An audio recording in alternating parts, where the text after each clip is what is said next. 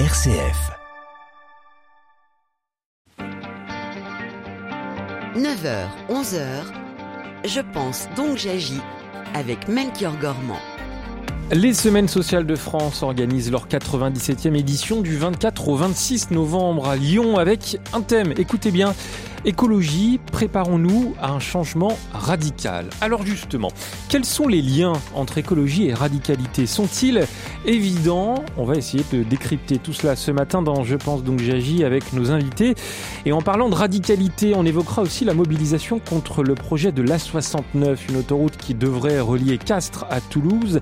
Des militants comme Thomas Braille avaient entamé une grève de la faim et de la soif, une grève perçue comme une forme de radicalité. On essaiera là aussi comprendre dans la seconde partie de l'émission euh, pourquoi ce projet d'axe autoroutier fait tant débat.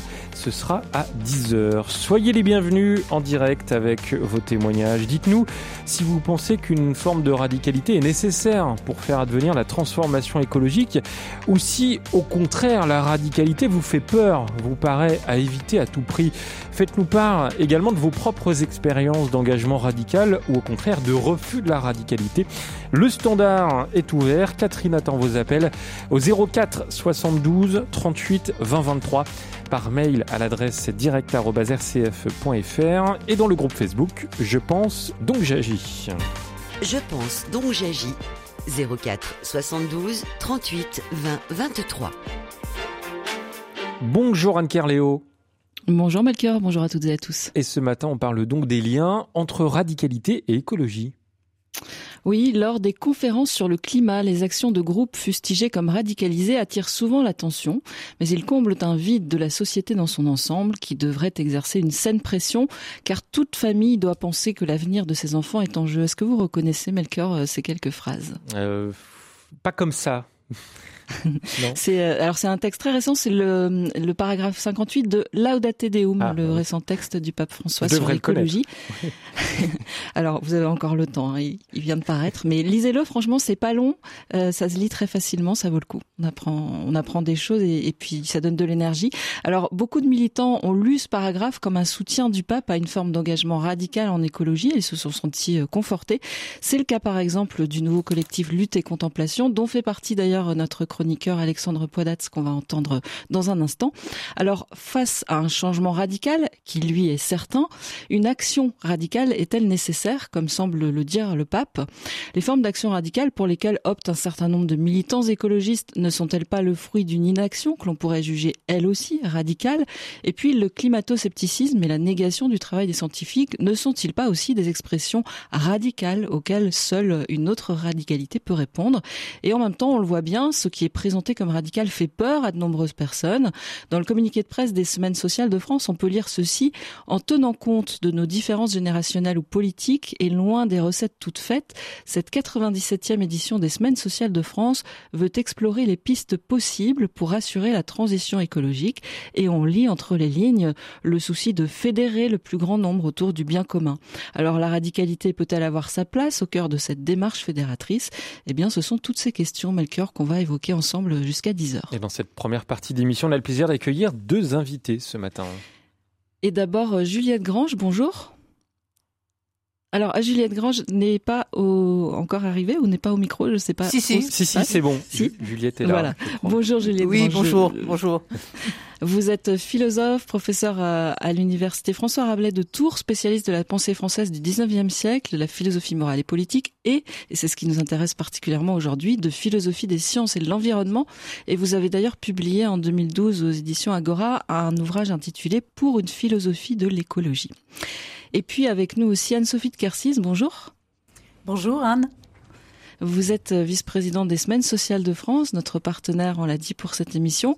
Alors, vous avez fait des études de théologie, vous êtes spécialisée dans l'étude des religions et du fait religieux, et à l'occasion de la préparation de cette session des Semaines sociales, vous, vous êtes donc confronté à la question des liens entre radicalité et écologie. C'est donc un, regard euh, assez neuf de cette question-là que vous allez euh, nous proposer ce matin.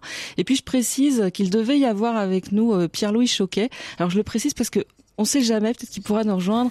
Il est chercheur en, sciences humaines, sociologue, et lui, il, est coincé dans un train, le pauvre, quelque part du côté de Dijon. Alors si jamais il réussit à, accéder à une zone où il peut nous appeler, ben, on, l'accueillera avec plaisir. Mais c'est vraiment pas gagné. On espère l'accueillir prochainement dans une autre émission. En tout cas, merci à vous deux, Juliette et Anne-Sophie, d'être avec nous jusqu'à 10h. On va commencer, Anne, par la chronique Tout est lié. Et nous accueillons, vous l'avez dit, Alexandre Poidat du collectif Lutte et Contemplation. Bonjour Alexandre. Bonjour Anne. Alors de votre point de vue, une forme de, radicalisation sur l'écologie est-elle dangereuse ou alors utile, voire nécessaire? La radicalité est absolument nécessaire. Malheureusement, je sais que le mot est perçu négativement. On l'associe à des éco-terroristes, des Khmer verts, des Amish qui veulent retourner à la bougie, et j'en passe. Toutes ces invectives s'adressent aux messagers, en essayant de les discréditer. Je préfère m'intéresser aux messages de radicalité qu'ils portent. J'en vois trois. La première radicalité est celle qui nous invite à aller à la racine des problèmes. D'ailleurs, c'est l'étymologie du mot radicalité. S'attaquer aux causes profondes du dérèglement environnemental, et pas qu'aux symptômes, est nécessaire. Il y a des racines techniques, comme notre dépendance aux énergies fossiles, et il y a des racines au sein du cœur de l'homme, comme la recherche permanente de profit. Le message est simple, est-ce suffisant de faire la transition sans radicalité? Non. C'est pourquoi elle est nécessaire. Mais en pratique, la radicalité, c'est aussi des modes d'action qui peuvent être spectaculaires. C'est en effet le deuxième message de la radicalité écologique. Aller au bout des choses en recourant à des actions non conventionnelles, comme la désobéissance civile. De façon assez surprenante, le pape légitime ses actions dans Laudate Deum. Vous l'avez mentionné déjà, Anne, lorsqu'il dit que les actions des groupes fustigés comme radicalisés comblent un vide de la société dans son ensemble qui devrait exercer une saine pression. Ces actions sont nécessaires dans la mesure où ces personnes qui suivent leur vocation sont authentiques. Il y a quelque chose de christique dans s'engager intégralement pour une cause commune. Lorsque les décideurs n'écoutent pas les constats scientifiques élémentaires, cette pression est nécessaire. Car le problème, ce n'est pas la contestation, mais l'inaction. Ce n'est pas l'écologie qui est excessive, mais la réalité qui est cruelle. La réalité, ce sont des millions de Canadiens touchés par les feux de forêt, des Français sans eau potable en mai, 43 millions d'enfants déplacés à cause du réchauffement climatique. Alors face à cette saine pression, pourquoi le bouleversement vers une société plus juste et durable n'a-t-il pas lieu? Parce que le troisième objectif de la radicalité n'est pas encore advenu, transformer l'ordre existant. On voit de plus en plus de végétariens, de gens qui arrêtent de prendre l'avion, etc. C'est nécessaire. Mais en parallèle, des banques et des gouvernements continuent de financer les énergies fossiles. Des multinationales investissent plus dans la publicité que dans les énergies renouvelables. Nous sommes contraints de vivre dans ce système qui nous est imposé par les décideurs. L'action individuelle n'est donc pas suffisante pour entraîner la transformation écologique. Résoudre le problème climatique, on l'a dit, c'est s'attaquer aux causes profondes mais aussi avoir le pouvoir de faire changer de route. En conclusion, il faudrait qu'Emmanuel Macron devienne radical, car avec un grand pouvoir vient une grande responsabilité. Merci beaucoup Alexandre Poidat et la semaine prochaine c'est Stécie Algrin que nous retrouverons pour cette chronique. Tout est lié à réentendre sur rcf.fr et vous aussi vous pouvez euh, nous parler des liens entre écologie et radicalité en nous appelant au 04 72 38 20 23. En tout cas là aussi Anne ça nous donne du grain à moudre. Eh oui, comme d'habitude. Alors, euh, Anne-Sophie de Kersis, qu'est-ce qui vous a particulièrement euh, intéressé dans ce que vient de nous proposer Alexandre? Eh bien, moi, j'aime beaucoup ce mot de radicalité et je l'aime dans ce qu'a dit Alexandre, c'est-à-dire dans le fait d'aller jusqu'au bout, au bout de ses engagements. Euh, et il a même parlé euh, de côté christique de la radicalité. Et ça me rejoint bien parce qu'en fait, je trouve qu'en tant que chrétien, finalement, c'est un terme qui peut nous parler très fort. Quoi. Le terme de radicalité, le Christ est radical euh, très clairement dans son engagement. Et, voilà, moi, c'est quelque chose qui me rejoint et c'est un terme qui me fascine depuis un bon moment, mais on, en reparlera à propos de, la prochaine session. Oui, on va avoir euh, une heure. Euh, Juliette Grange, vous, qu'est-ce qui a accroché votre oreille dans cette chronique? Bah, c'est l'association de la radicalité de l'écologie qui est pas très fréquente en fait parce que radicalité, euh, c'est un mot qui nous est venu, euh, ou radicalisation plutôt, dans les médias à partir de 2001. Et ça concerne généralement euh, euh, le terrorisme, il faut bien dire les choses, euh, et des actions, des assassinats de masse, enfin, des choses tout à fait désastreuses et préoccupantes. Donc il y a pas mal maintenant d'essais sur la radicalisation, la radicalisation en ligne. mais l'association à l'écologie, c'est assez stimulant euh, je pense, parce que euh, on est arrivé à une situation où, en effet, euh, l'écologie est un peu acculée par la surdité hein, des, des, gouvernements et des responsables. Et donc, en effet, moi qui suis tout à fait non violente, mais je suis écolo depuis très très longtemps, depuis ma vie étudiante, je finis par me demander si, après tout, quelques actions d'éclat ne seraient pas nécessaires. Donc, c'est un petit peu dans l'air du temps. Enfin, c'est des choses auxquelles pas mal d'écologistes pensent. Mais cette association, elle est quand même assez problématique parce que radicalisation, généralement, ça veut dire qu'on a une vérité euh, absolue euh, qui ne se discute pas. Donc très souvent, les radicalisés ne sont pas, ne participent pas à la vie démocratique parce qu'ils n'admettent ni le débat, ni le compromis, euh, ni la discussion. Ils ne, ils ne pensent pas qu'on puisse penser autrement qu'eux. Et, ils pensent détenir la vérité. Et le plus difficile à admettre, c'est qu'ils veulent l'imposer au monde cette vérité, euh, y compris par la violence. Donc, si l'on veut réfléchir. Euh, je pense qu'il faut peut-être euh, définir une certaine radicalité écologiste, mais en étant prudent dans l'usage du terme, parce que bon, moi j'ai assisté à plusieurs manifestations, en particulier des soulèvements de la terre, pour ne pas les nommer, et j'avais quelques réserves quand même sur la manière dont les choses étaient articulées et présentées, quoique je comprenne très bien que la question se pose. On va avoir l'occasion d'y revenir, Julia Grange, tout au long de l'émission. Je note que vous employez deux mots sur lesquels il faudra peut-être qu'on revienne radicalité et radicalisation, qui sont pas synonymes. On pourra essayer d'explorer euh, la différence entre les deux. Euh, Anne-Sophie de Kersis, ce serait éclairant, je pense que vous nous racontiez comment, au sein de l'équipe des semaines sociales, vous avez choisi de vous intéresser à, à ce lien-là, à ces liens-là entre radicalité et écologie. C'est venu comment? Oui, alors c'est effectivement une histoire parce qu'en fait, euh, nous sommes réunis au sein des semaines sociales pour choisir le thème de notre prochaine grande rencontre, celle qui, sera, qui aura donc peut-être. Euh, je, je, vous interromps juste deux secondes parce que les, les, semaines sociales sont, je pense, assez bien connues de nos auditeurs et auditrices, mais peut-être pas de tout le monde. Donc ça vaut le coup de rappeler qu'est-ce que c'est que les semaines sociales en fait. C'est une vieille dame, hein, 97e session. C'est une 97e session. Vous avez 1904, première semaine sociale à Lyon d'ailleurs, je crois. Euh, donc nous revenons euh, au berceau des semaines sociales et une, une association qui propose notamment enfin des, supports de réflexion, ça peut être une lettre mensuelle, des webinaires, des, conférences, mais surtout une grande session chaque année, une grande rencontre euh, sur des sujets de société. En fait, les semaines sociales cherchent à, nous, proposer de, de, de, la réflexion, à réfléchir pour mieux agir dans le terrain, sur le terrain. Euh, on s'adresse à des personnes engagées, en général, qui agissent très localement dans des associations, dans, dans leurs paroisses, euh, dans différents lieux, et qui viennent se nourrir, euh, voilà, sur le plan intellectuel et spirituel, à travers cette grande rencontre de trois jours qui a lieu chaque année, cette année à Lyon, euh, fin novembre. Euh, donc, dans ce, dans, quand il s'est agi de choisir notre prochain thème, il était clair qu'on voulait parler d'écologie, euh, et mais on simplement on cherchait et de, de l'urgence écologique et de, de, la transition euh, climatique, mais on cherchait un thème, on cherchait un angle. Et vous savez, c'était il y a un an, c'était au moment de notamment de ces de ces mouvements justement de ces actions euh, alors non violentes en fait, mais de notamment cette association anglaise qui avait lancé du de la de la sauce tomate sur euh, sur des tableaux dans la National Gallery à Londres. Et tous les médias étaient remplis de débats pour ou contre euh, est-ce que ça c'est violent pas violent est-ce que c'est légitime est-ce que c'est voilà. Et donc ça nous interpellait. Il y avait d'autres d'autres actions au même moment. Donc on était interpellés par ces actions qui était plus ou moins comprise euh, de la part des différents membres de, de, de des semaines sociales, enfin de l'équipe qui réfléchissait à cette, à cette rencontre. Et, mais quand même, le mot radicalité est sorti à ce moment-là et en se disant il y a quand même quelque chose à réfléchir sur ce thème.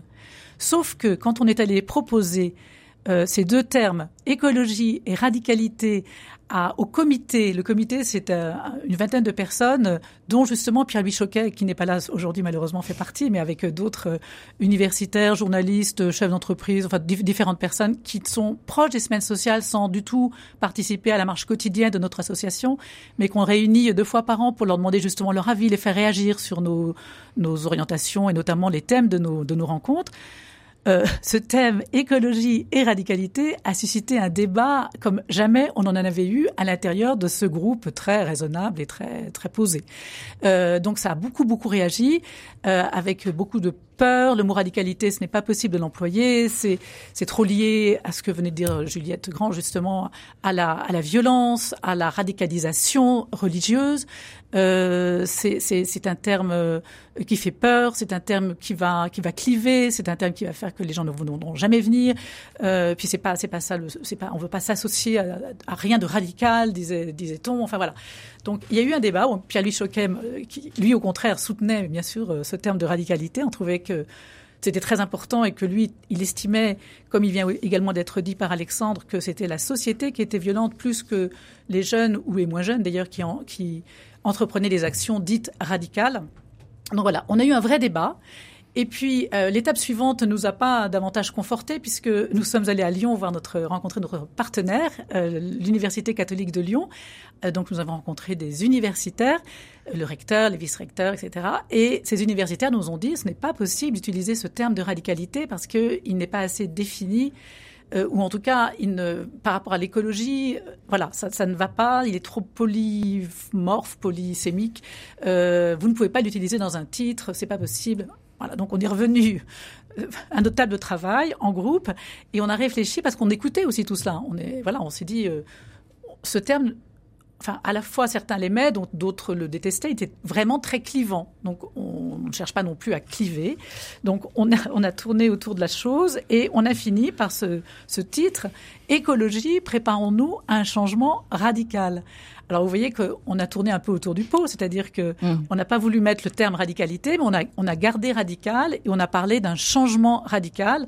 C'est ça, vous ne placez pas du côté de la euh, réaction et des actions, quoi, mais c'est voilà. vous constatez que le changement, de toute façon, il est radical. Le changement, le changement sera radical pour nous, et puis cela ne nous empêche pas euh, dès le vendredi après-midi, 24 euh, novembre, de parler radicalité des actions, puisqu'on réunira des, des jeunes actifs mmh. et militants du climat qui vont pouvoir s'exprimer et expliquer pourquoi enfin la raison, les raisons profondes de leurs actions et, et qu'est-ce qu'ils veulent nous dire par ça. Et ça, ça me paraît important de d'écouter mmh. ces jeunes. Et c'est justement à l'occasion des semaines sociales de France qu'on euh, parle de ces liens entre radicalité et écologie ce matin dans Je pense donc j'agis avec euh, vos témoignages. Dites-nous si vous pensez qu'une forme de radicalité est nécessaire pour faire advenir la transformation écologique ou si euh, au contraire la radicalité vous fait peur, vous paraît à éviter à tout prix. Et puis parlez-nous de vos propres expériences en la matière. On vous attend au 04 72 38 20 23 ou alors par mail à l'adresse directe rcf.fr. Je pense, donc j'agis. Avec Melchior Gormand et Anne Kerléo, une émission de RCF en codiffusion avec Radio Notre-Dame. Et avec euh, toujours nos deux invités dans cette première partie, Anne-Sophie de Carcis et Juliette Grange. Et on continue, Anne. Alors on sent bien que, que ce mot de radicalité est un peu piégé, euh, il fait peur, euh, et puis on voit bien aussi dans les échanges qu'on peut avoir avec les uns les autres que tout le monde n'en donne pas la, même définition. Alors je voudrais qu'on s'arrête à ce que ça veut dire ce mot-là. Peut-être d'abord euh, chacune de manière assez euh, brève nous dire quelle est votre définition à vous de la radicalité. D'abord Juliette Grange. Euh, ça recoupe un changement total. C'est euh, l'idée euh, donc de ne rien garder de l'ancien monde et d'opérer une transformation radicale, c'est-à-dire mm. un changement total.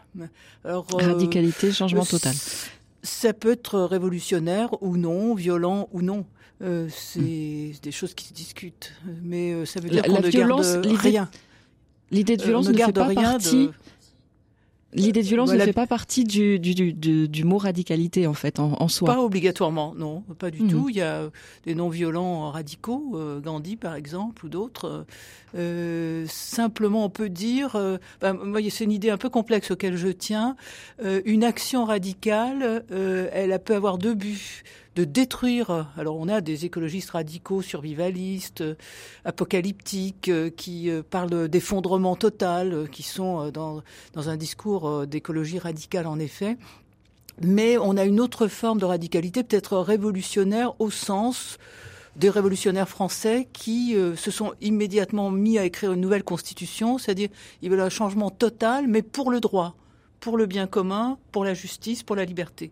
Donc on peut essayer de définir une écologie radicale, c'est-à-dire qui va transformer complètement le monde dans lequel on vit, enfin les objectifs politiques et sociaux, en même temps qui euh, peut ne pas être violente et ne pas mettre en cause, enfin ne pas être radicalisée au sens euh, que je donnais tout à l'heure, c'est-à-dire ne pas vouloir euh, imposer une vérité au monde, mais plutôt élaborer juridiquement, politiquement, un autre mode de, vie sociétal et politique. Donc, je sais pas si Anne-Sophie de Kersis, quelle définition vous donneriez de la radicalité alors, moi, ma définition, elle serait moins euh, complète que celle de Juliette, c'est plutôt une définition très personnelle, c'est que pour moi, quand mhm. j'entends radicalité, j'entends une cohérence jusqu'à extrême, quoi. une cohérence jusqu'au bout, cohérence totale de euh, ce que je pense et, de mes actions. Donc euh, voilà, c'est un engagement. Vous bah, on, a, vient d'évoquer Gandhi. Voilà, pour moi, une figure radicale, c'est Gandhi. Mhm. L'extrême cohérence de sa vie. Mais du coup, ça, ça veut dire que vous vous inscrivez dans euh, la première définition que donnait Alexandre tout à l'heure, qui est celle de aller à la racine et de la racine on tire une cohérence. Exactement. Pour moi, c'est aller à la racine des choses. Et c'est vrai que euh, par rapport à d'autres, et j'ai bien senti dans les débats hein, qu'on a eu en interne, c'est que moi, je, je vois moins. Bien sûr que en tant que travaillant sur les religions, je suis tout à fait familière des questions de radicalité religieuse et de la violence qu'il peut y avoir derrière. Hein. Mais euh, en en parlant dans d'autres domaines là qui nous occupent euh, à partir d'écologie, euh, c'est vrai que moi j'étais moins sensible que d'autres à la, à la partie à l'aspect violent, vous voyez, de la radicalité. Mmh. C'est pas quelque chose qui me, je, je, voyais, je vois davantage l'engagement, voilà. Mais ça c'est ma manière de le percevoir encore une fois. Euh, mais Juliette Grange, dans l'histoire des idées, en fait, d'où vient le, le fait que ce mot ait souvent une connotation péjorative, alors qu'on voit bien en l'explorant qu'à la base, il n'a pas cette connotation-là oui, a toute une histoire de ce mot, mais ce serait fastidieux. Euh, il y a par exemple un parti qui s'appelait Radical Socialiste euh, à la fin du 19e siècle, au début du 20e. Euh, donc je pense qu'il vaut mieux se référer à nos usages contemporains, qui sont déjà complexes depuis le début du 21e siècle. C'est aussi une arme de stigmatisation.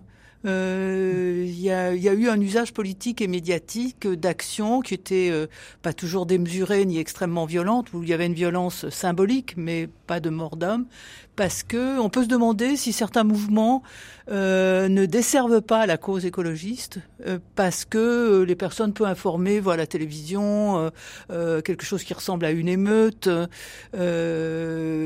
et commencent à avoir un jugement négatif. Ils confondent d'ailleurs cela avec une émeute. C'est présenté en partie comme ça, et ça peut, je pense, nuire à la popularisation des mots d'ordre écologistes. Donc c'est, ça a été très bien utilisé d'ailleurs par le gouvernement qui voulait garder ces bassines et autres et autres procédés euh, qui encouragent une, agriculture industrielle euh, extrêmement perturbante pour l'environnement, euh, en montrant dans des mouvements de foule des, des, des, sortes de casseurs en fait. Alors il en existe, il y a aussi des provocateurs, il y a aussi des gens qui perdent la tête dans une manifestation de masse, mais ça peut desservir la radicalité. C'est aussi un adjectif de stigmatisation. Alors je pense qu'il faut faire très attention à ça mmh. euh, pour l'image médiatique et publique euh, des, des, courants écologistes. Mmh. Euh, donc il faut qu'il y ait une explication. Euh, je pense qu'on manque de porte-parole parce que la radicalité écologiste s'exprime au travers d'associations. aucun grand parti ne l'a prise en charge. qu'il soit progressiste ou non. donc il n'y a pas de parole politique et de visibilité médiatique euh, qui puisse expliquer que, en effet, euh, il y a un changement euh, fondamental qui doit être mis en route, mais en même temps, il ne s'agit pas de, de, tout casser et de, de porter atteinte à des propriétés ou à la sécurité des personnes. Hmm. On va accueillir. Ah. quelqu'un voulait réagir. Non, oui, Allez-y, Sophie. Je voulais réagir à ce, que vient de dire, à ce que vient de dire Juliette, parce que je me disais effectivement, tout à fait raison. Je suis d'accord, il n'y a pas de personne, enfin dans le monde politique, mais il y a quand même le pape le pape a oui, pas un homme politique. Non, non, non, non, non, mais ce que je veux dire comme personne médiatique et porteuse du message, je trouve que les textes Laudato aussi, euh, la, première encyclique euh, euh, écologique et le dernier texte qui a été cité par tout à l'heure par Anne sont très radicaux. enfin, à mon sens, tel que je l'entends en tout cas. Voilà. Mais c'est pas obligatoirement ça pour la population. Ça, ça, vient à point nommé ce texte, Anne-Sophie de Kersis, pour les semaines sociales. C'est incroyable quand même comme timing. Ah bah j'ai trouvé quand j'ai vu j'ai lu le dernier texte l'autorité des Deum et, j'ai vu que le pape en remettait une couche excusez-moi vraiment en disant mais vous on a écrit un texte il y a cinq ans on n'est pas entendu euh, rien ne bouge mais vraiment il, il, il, y va quoi il y va. Et puis avec quand même toute une critique euh, alors, euh, bon, il faudrait regarder de plus près, mais une critique de, du solutionnisme technologique, scientifique, etc. Enfin, en disant il faut, il faut avancer, il faut changer de système, il faut bouger. Enfin, moi, j'ai trouvé très transgressif ce texte. Euh, donc, euh, oui, il m'a fait réfléchir. D'ailleurs, il va être présent d'une manière ou d'une autre ce texte aux semaines sociales? On va s'y référer, bien sûr on va s'y référer. Et puis on a une matinée euh, le dimanche matin notamment où justement on regarde un petit peu la radicalité évangélique, enfin la radicalité euh, dans les textes et en quoi ça peut nous aider à penser ce changement, euh, ce changement que nous sommes appelés en matière écologique. Et le, recteur de, de l'UCLI, de l'Université catholique de Lyon, parlera précisément, reviendra sur ce texte. Et on va continuer d'en discuter dans, dans, un instant. On parle de ces liens entre radicalité et écologie ce matin dans Je pense donc j'agis. On va accueillir Geneviève dans un instant au 04 72 38 20 23. Et n'hésitez pas également à rejoindre notre groupe Facebook Je pense donc j'agis. Vous êtes déjà plus de 1500 dans ce groupe, alors allez-y, vous pouvez poster vos messages qu'on lira ensuite en direct pendant l'émission. À tout de suite. Je pense donc j'agis avec Melchior Gormand et Anne Kerléo, une émission de RCF en codiffusion avec Radio Notre-Dame. Et vous l'entendez à l'occasion des Semaines sociales de France, euh, organisées du 24 au 26 novembre à Lyon. On s'intéresse au lien entre écologie et radicalité avec euh, nos deux invités jusqu'à 10h. Juliette Grange, je rappelle que vous êtes philosophe professeur à l'université euh, François Rabelais de Tours et puis Anne-Sophie de Kersiz, vice-présidente des Semaines sociales de France. Bonjour Geneviève. Bonjour Melchior, je suis une habituée décidément, mais euh, en fait euh, ce que je voulais dire ça a déjà été dit certainement beaucoup mieux que moi je ne pourrais le dire. Je crois qu'il ne faut surtout pas faire d'amalgame au niveau des termes. C'est malheureux que le terme de radicalité soit automatiquement associé au terrorisme, au djihadisme, à la, à la violence aveugle. Je pense qu'il y a des, il y a des domaines avec lesquels on ne peut pas transiger. Je pense notamment bah, à la parole de Dieu, à l'évangile. Je crois que voilà, c'est on peut pas faire des petits arrangements en fonction de nos de nos opinions ou de nos intérêts personnels. Non, il y a des domaines avec lesquels on ne peut pas transiger. Bon, bah, l'écologie euh, en fait partie, parce hmm. que là, effectivement, euh, notre pape François euh, le rappelle avec une grande, grande véhémence, hein, notamment dans son dernier texte. Hein. voilà, c'est la radicalité ne, ne doit pas être euh, amalgamé avec le terrorisme et la violence.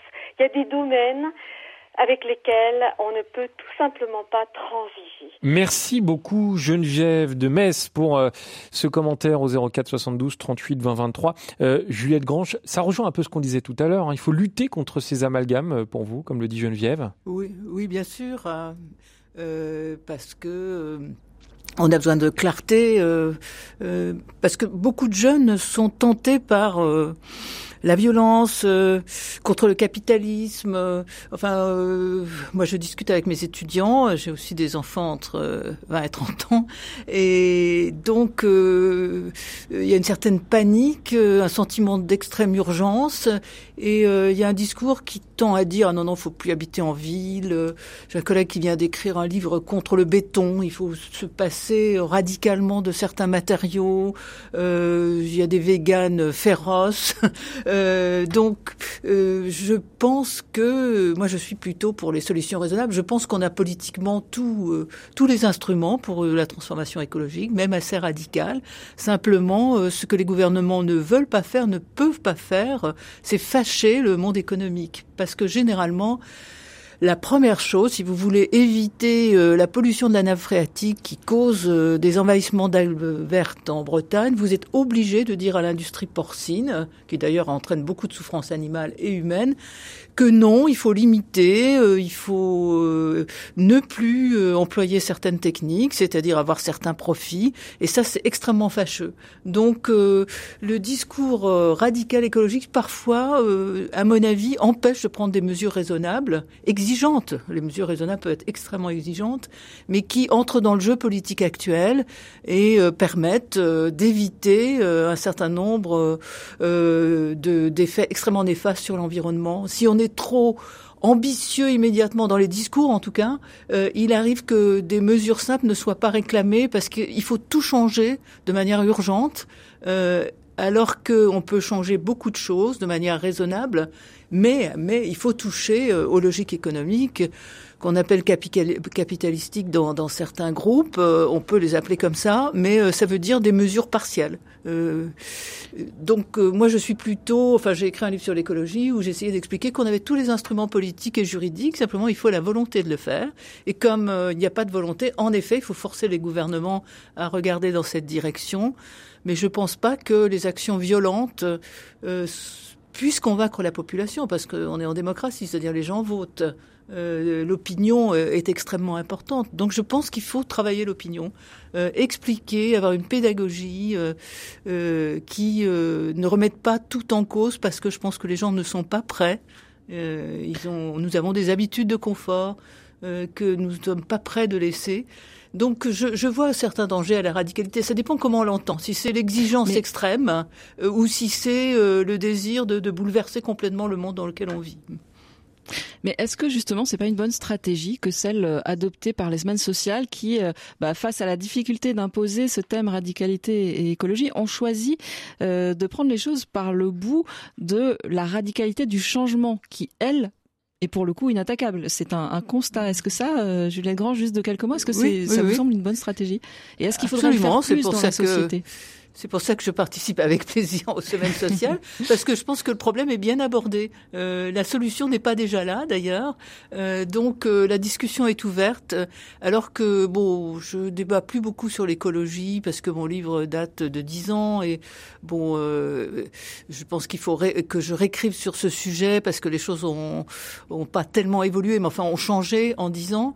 Euh, mais chaque fois que je vais dans un débat, il n'y a pas vraiment de discussion. chacun assène sa solution. Euh, euh, donc euh, j'ai été heureuse de voir ce programme parce que j'ai l'impression qu'il y a des points de vue un peu hétérogènes et puis le, débat est ouvert. et je pense que c'est important pour les jeunes en particulier qui ont tout à fait besoin de d'avoir une sorte d'explication, de déploiement des arguments qui les amène peut-être à nuancer leur position, que leur position soit euh, tout va pour le mieux dans le meilleur des mondes, il faut continuer comme ça et euh, se positionner pour euh, profiter de, de ce monde-là, ou alors de tout remettre en question. Je pense qu'il y a des solutions plus raisonnables, quoique exigeantes.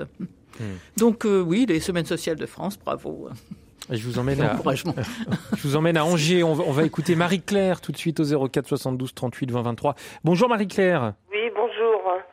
Donc j'ai un fils qui est passionné par par le changement un petit peu de, de monde, quoi. il aime la nature.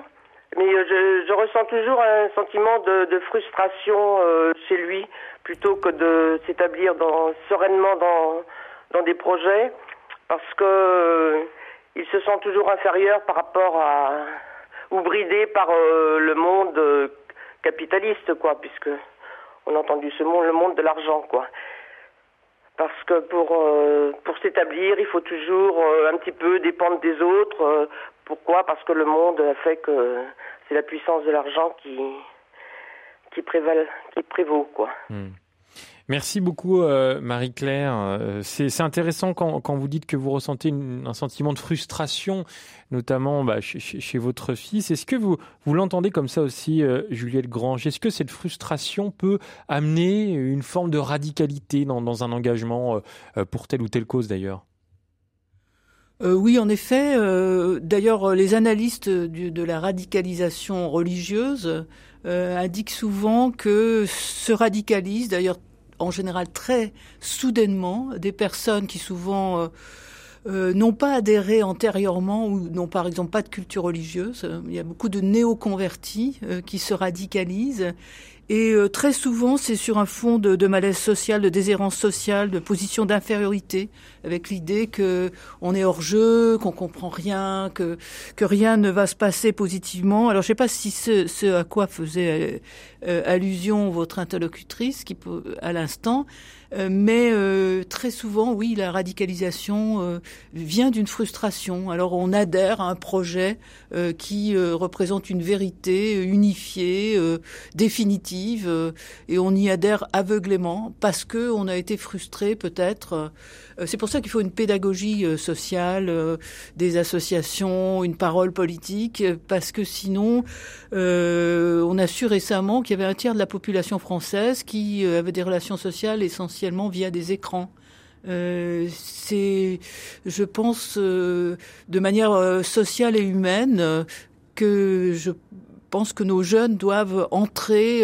alors il y a de multiples manières de le faire, dans associatif, par la militance politique, dans des groupes culturels, par dans, dans, des dans des groupes religieux. Mais je pense qu'il faut qu'ils parviennent à se situer dans la société, à choisir leur plan de vie euh, en, en, ayant été socialisé, ne pas être laissé seul en se disant qu'est-ce que je fais? Cyniquement, j'essaie de réussir euh, dans le monde de l'argent, ou alors je renonce à tout. Euh, et il y a certainement une frustration euh, là, euh, dans cette espèce de renoncement. Anne-Sophie de Kersiz, euh, parmi les, les, les, jeunes militants en particulier que vous avez rencontrés pour euh, organiser ces semaines sociales de France, euh, pour en inviter certains, qu'est-ce que vous avez perçu justement? Est-ce que ce qui, ce qui vient d'être dit fait écho ou est-ce que justement ce sont des personnes ancrées dans des groupes et qui sont pas dans cette frustration-là? Alors effectivement, les personnes que nous avons rencontrées ou invitées sont des personnes en général ancrées dans des groupes hein, qui, qui, militent avec d'autres, donc qui font partie d'un collectif, euh, donc qui ne sont peut-être moins dans, dans, cette solitude qui vient d'être évoquée. Euh, mais ce sont certainement des personnes qui estiment aussi, enfin qui, ont, qui, qui éprouvent une certaine frustration devant l'inaction euh, politique ou économique de nos sociétés. Euh, et donc, effectivement, j'entends bien que le, la frustration peut être un, un, ressort et un très bon ressort pour l'action, en fait. Euh, y compris positive, euh, voilà. Euh, et en fait, nous, ce qu'on a trouvé très important, ça aussi, ça aussi, ça vient d'être évoqué, mais puisque certains de ces jeunes mènent des actions alors plus ou moins radicales, ce sera tout, tout l'objet de, de, notre, notre, table, de notre table ronde. Hein. On n'a pas pris, c'est vrai, les, les, plus extrêmes, les plus radicalisés. On a pris des gens plus ouverts au dialogue et voilà. Euh, mais euh, euh, enfin, ce qui nous paraissait important, c'est qu'ils puissent venir exprimer les, leurs leur raisons d'agir et que vraiment un vrai dialogue s'instaure entre ce que je dirais euh, euh, enfin, ce qu'on pourrait appeler enfin, une partie de la société, hein, le public des semaines sociales, qui est très large, à la fois très nombreux et aussi très divers, et puis ces jeunes qui sont moins familiers de nos, de nos rencontres, de nos sessions, et justement, c'est vraiment l'occasion de s'entendre les uns les autres, à la fois d'entendre leur raison de, leur d'être frustrés, leur raison d'agir, le pourquoi de leurs actions, y compris quand il s'agit de désobéissance civile euh, ou de violence, euh, en tout cas peut-être aux objets. Aux, aux, bien sûr, il n'est pas question de violence aux personnes. Et, euh, et en face, des personnes qui auraient des, qui, qui, voilà, qui prôneraient des, des, des, des modes d'action plus, euh, plus légitimes et plus, plus conformes, mais qui aujourd'hui peut-être ne font pas assez avancer les choses. Voilà, ce sera tout le débat en fait. Qu'est-ce qui peut faire avancer les choses On aura bien sûr aussi, et on a tenu à ce que dans notre session, il y ait des, responsables économiques, des responsables politiques, financiers, tout à fait dans le système, si je puis dire, et mais qui nous disent, eux, comment ils voient les choses et qu'est-ce qu'ils font qu'est-ce qu'ils font et quelles sont les résistances auxquelles ils se heurtent. Et puis on aura aussi des témoins plus engagés, des personnes plus innovantes euh, qui vont nous donner des pistes, euh, voilà, qui ont essayé d'ouvrir de, de, des, champs nouveaux. Voilà, donc on aura tous euh, tous ces exemples d'action et pour réfléchir ensemble, s'entendre, d'abord s'écouter et, réfléchir ensemble à qu'est-ce qui est possible de faire pour chacun d'entre nous, toutes les personnes présentes, à titre individuel et aussi à titre collectif, puisque Juliette l'a rappelé fort bien, on peut tous euh, faire des bons gestes écologiques, mais il faut également peser sur les décideurs économiques et politiques, sur nos décideurs politiques, pour faire avancer les choses. Les politiques réagissent à la pression du, de leurs électeurs. Donc, en tant que citoyens, euh, on a vraiment un rôle auprès de nos politiques pour, euh, pour les faire bouger. alors souvent, on le dit depuis le début de cette émission, euh, la violence, enfin, le soupçon de la violence est, euh, euh, vient très vite quand on parle de, de radicalité, et en même temps, certains militants qu'on juge radicaux euh, disent que la vraie violence, elle est par exemple dans euh, la négation du travail euh, des scientifiques. Et le, le pape François d'ailleurs a des, dans son texte paru récemment, a des mots très durs à l'égard du climato-scepticisme. Quel regard portez-vous là-dessus? Est-ce que dire ça, c'est une manière pour les militants de se dédouaner de, de leur propre violence, ou est-ce qu'ils ont raison de pointer la violence du négationnisme climatique ou, ou même plus largement écologique, Juliette Grange? Oui, l'écologie, c'est quelque chose qui nécessite, je pense, un certain niveau de réflexion et d'information. C'est la difficulté de, de, ce champ qui a eu du mal et qui a encore du mal à entrer dans le champ politique classique parce que euh, euh, la situation du prolétariat, euh, les droits sociaux, enfin il y a, y a, des choses qui sont euh, depuis longtemps dans l'espace politique. L'écologie a un peu plus de mal parce qu'en fait les convictions reposent sur des lectures, sur de l'information précise, et donc c'est pour ça que les mots d'ordre écologique sont plutôt répandus chez les jeunes instruits voire même très instruits. et il y a une sorte de clivage qui me préoccupe personnellement quand j'étais encore militante écologiste dans un parti, euh, il y a longtemps maintenant, euh, j'avais essayé d'aller tracter en banlieue et euh, alors là, c'était euh, vraiment euh, une fin de non-recevoir totale, au mieux une indifférence complète. C'était absolument pas compris, même le mot écologie, environnement, parce que il y a une surdité, mais il y a aussi des urgences vitales, de grosses difficultés sociales. donc pour moi, c'est un point d'achoppement. L'écologie, il faut avoir un petit peu une idée de faire la différence entre la météo et le climat à un certain moment, un climato-sceptique, Claude Allègre avait dit oui, on peut pas prévoir le temps qu'il fait. Enfin, c'était avait utilisé des arguments, on pointait la météo pour euh, mettre en cause euh, euh, les connaissances climatologiques. Donc, c'est une difficulté de l'écologie. Ça concerne plutôt des populations conscientes, instruites, qui lisent, qui croisent des informations, qui peuvent se pencher sur des documents, qui, alors que la, la jeunesse moins instruite va plutôt vers des mots d'ordre extrémistes d'ultra-droite ou d'ultra-gauche, euh, qui sont beaucoup plus faciles à saisir, à comprendre. Donc en fait, euh, euh, donc en fait, là il y a une difficulté. Oui. Vous parliez des banlieues, euh, juste euh, au passage, euh, la, jeunesse instruite peut être aussi en banlieue. On fait on peut penser à, Ferris Barkat, qui est le, fondateur de Banlieue Climat, qui est un ancien chroniqueur de cette émission.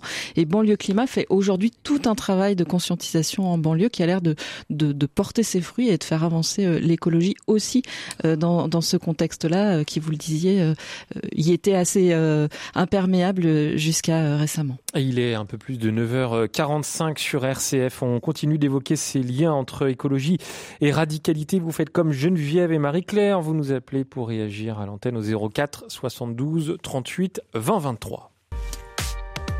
Je pense, donc j'agis. Avec Melchior Gormand et Anne Kerléo, une émission de RCF en codiffusion avec Radio Notre-Dame. Et toujours avec nos deux invités jusqu'à 10h, Juliette Grange et Anne-Sophie de Kercise.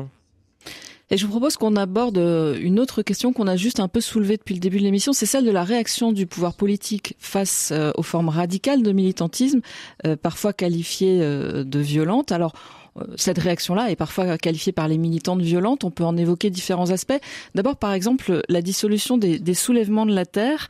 comment vous réagissez par rapport à, à cet événement-là, Anne-Sophie de Kercise? Ah, ça c'est typiquement la violence. De quel côté la violence? C'est vraiment la mmh. question.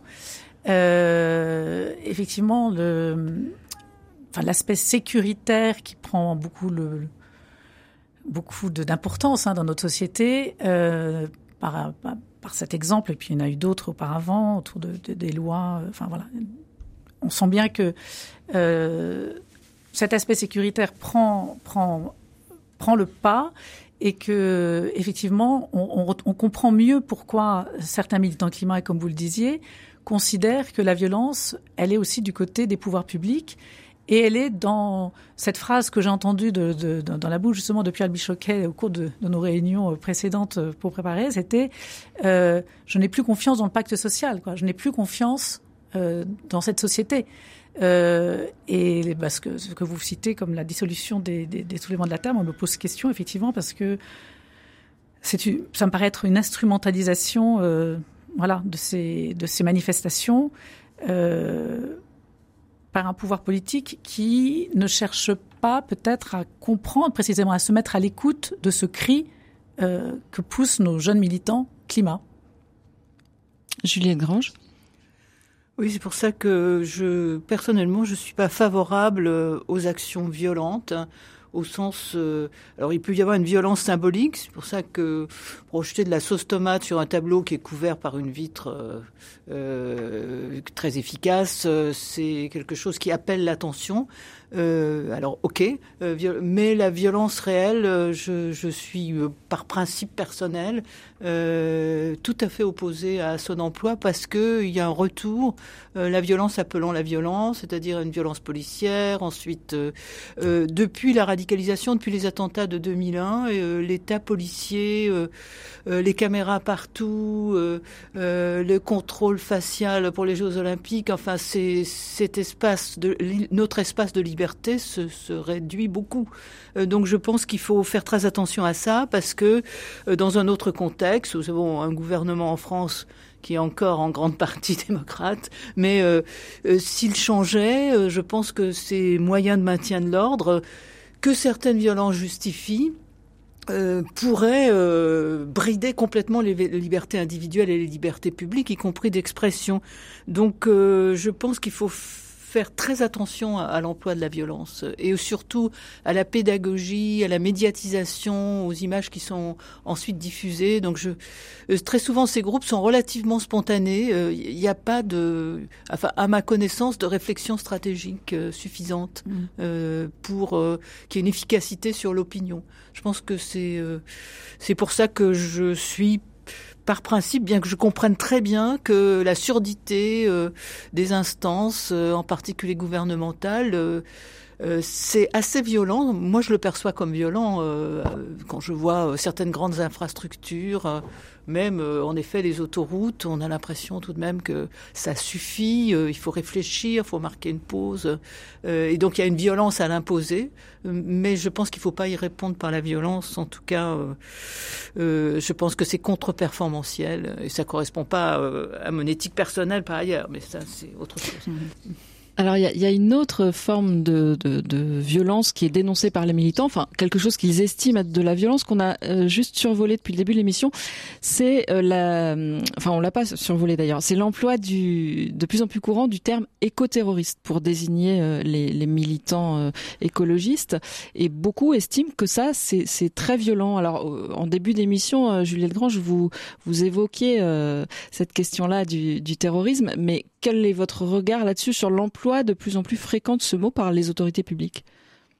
Ah c'est une démarche habile hein, pour euh, stigmatiser euh, les groupes parce que l'éco-terrorisme, ça existe. Mais euh, en l'occurrence, il s'agissait pas du tout d'éco-terroristes. Mais là, le mot, euh, le mot a circulé. Euh, les journalistes l'ont répété. Et je pense que si vous discutez avec votre voisin dans les transports ou enfin des gens que vous connaissez pas, oui, ils considèrent quand même que ce sont des, des groupes marginaux. Et le, le terme a fait son chemin. Euh, alors il existe de l'écoterrorisme, c'est-à-dire euh, des défenseurs de la cause animale, par exemple, qui n'hésiteraient pas euh, à violenter des humains pour pour faire avancer la question la question animale. mais là, c'est une utilisation politicienne habile, justement. Mais en face, on a peu d'habileté dans les groupes écologistes. Anne-Sophie oui, Oui, c'est ça. Enfin, c'est-à-dire que moi, ça me renvoie au fait que la, enfin, la question question euh, reste de comment défendre, euh, euh enfin comment dire, comment défendre le changement. C'est-à-dire que le, fait que certains soient traités d'éco-terroristes montre et que ce soit, comme le dit Juliette Grange, admis et repris mainstream, enfin par, l'ensemble de, nous, de nous-mêmes, enfin de la population ou des, médias, montre bien à quel point ces groupes écologiques, ces groupes de défense écologique, ces groupes de, de, de militants ont du mal à se faire entendre et comprendre. Et c'est ça, ce qui me semble être le, vrai sujet, c'est c'est comment se faire entendre sur euh, cette urgence écologique, comment se faire entendre que c'est pas dans 50 ans qu'il faudra commencer à bouger, que comment faire entendre que c'est aujourd'hui et que ça nous concerne tous. Euh, vous voyez, c'est c'est euh, ça, ça, prouve que que le qu'il y a vraiment un déficit d'éducation, de, comment dire, de, de communication, de de compréhension des enjeux.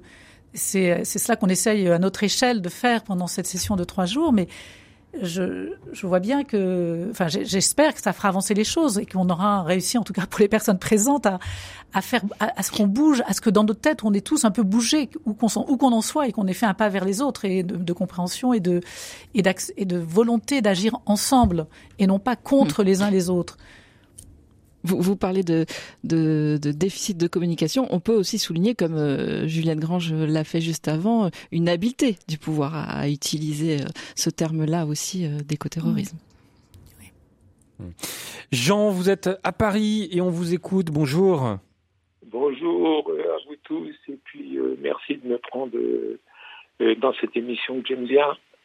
je voulais avoir quelques mots euh, pour dire euh, quelle était ma façon euh, de voir la radicalité du problème écologique, si vous voulez. Oui.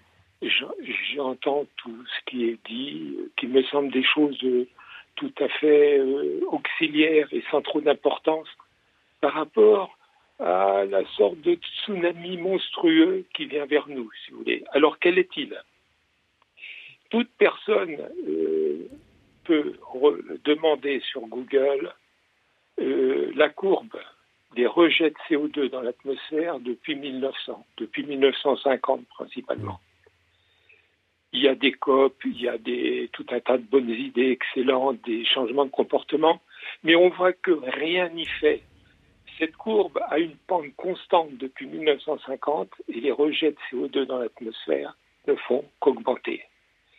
Et en tant que physicien que je suis, je voudrais indiquer, fortement souligner que l'action du CO2, une fois qu'il est dans l'atmosphère, est différée de 30 à 50 ans. Et donc pour les 30 à 50 ans, il y a eu une augmentation sans arrêt du CO2 et que cette action-là va se perpétuer pendant très longtemps encore. Merci beaucoup Jean, je me permets de vous couper la parole parce qu'on arrive doucement à la fin de cette émission, mais, je retiens euh, ce, que, vous avez, dit, hein. la radicalité n'est pas une histoire d'attitude, elle est dans la réalité qui va vers nous comme une sorte de monstruosité. Je trouve ça très fort euh, d'utiliser cette expression, euh, Juliette Grange monstruosité, euh, oui. Enfin, euh, je pense que euh, il y a un philosophe qui s'appelle Gunther Anders qui dit que nous n'avons pas peur de la catastrophe écologique. Il parlait surtout du nucléaire à l'époque parce que c'est un peu inimaginable. Nous mm. pouvons